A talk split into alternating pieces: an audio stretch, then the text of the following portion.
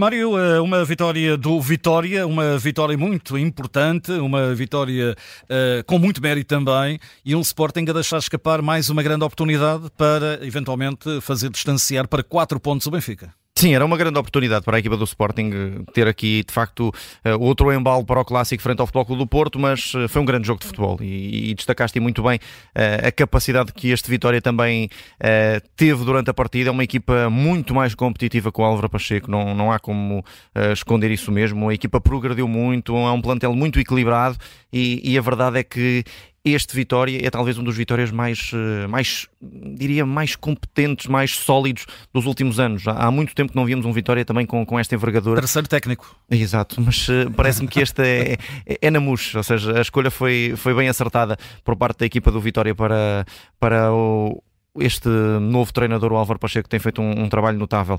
Um, a verdade é que o Vitória trabalhou muito bem o adversário que teve pela frente, uh, desde a questão Ióqueres, com, com os três centrais a fazerem uma marcação uh, muito mais intensa no, no ponta de lança sueco, uh, a capacidade também que o Vitória teve para explorar as costas dos, dos laterais em momento ofensivo. Um, o Vitória foi, enfim, não teve tanta bola como a equipa do Sporting, mas foi uma equipa, se calhar, mais inteligente nos momentos cruciais do jogo. Depois, claro, há aqui momentos que, eh, enfim, têm de ser analisados eh, e um deles será naturalmente pelo Pedro Henriques em cima do intervalo, o penalti que, que é, é de facto eh, decisivo para, para que o Vitória fique no jogo para a segunda parte e depois aquele momento antes do segundo gol do Vitória, ao minuto 73, mais coisa menos coisa, em que o Trincão tem uma oportunidade de ouro para fazer o gol e há uma grande defesa do Bruno Varela e, e praticamente na jogada seguinte o Vitória com uma transição muito bem executada acaba por finalizar com o tal golo do do, André Silva, mas eh, enfim, é muito importante realçarmos o grande jogo que foi, antes de começarmos eh, neste rol durante a semana das polémicas e, e de tudo, tudo e mais alguma coisa. Duas equipas muito competitivas, duas das melhores equipas do campeonato português.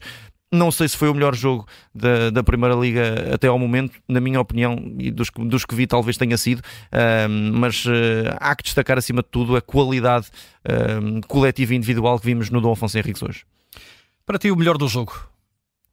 Eu vou destacar o jogo, naturalmente, o jogo foi, foi Na fabuloso. Sua globalidade, é? Sim, e, te, e, é um daqueles jogos que, enfim, tirando ali algumas questões mais controversas e alguns problemas com adeptos, alguns problemas de, de arbitragem, enfim, que já sabemos que tudo isto envolve o futebol uh, em Portugal, mas uh, um, um, grande jogo de futebol. Vou destacar também a, a exibição dos, dos, três centrais do Vitória que estiveram todos muito bem, muito consistentes. Os dois médios, principalmente o Andal, faz um, um jogo inacreditável, esteve em praticamente todos os lances e do lado do Sporting, uh, sendo um, um, bocadinho mais difícil, também queria, queria aqui deixar algumas notas, principalmente em relação ali ao, ao Jenny Katam, que foi dos poucos que ainda tentou ali gerar alguns uh, desequilíbrios, o Gonçalo Inácio a espaços, uh, talvez o mais certinho na linha defensiva, mas uh, é uma grande exibição coletiva da equipa do Vitória acima de tudo. E pela negativa?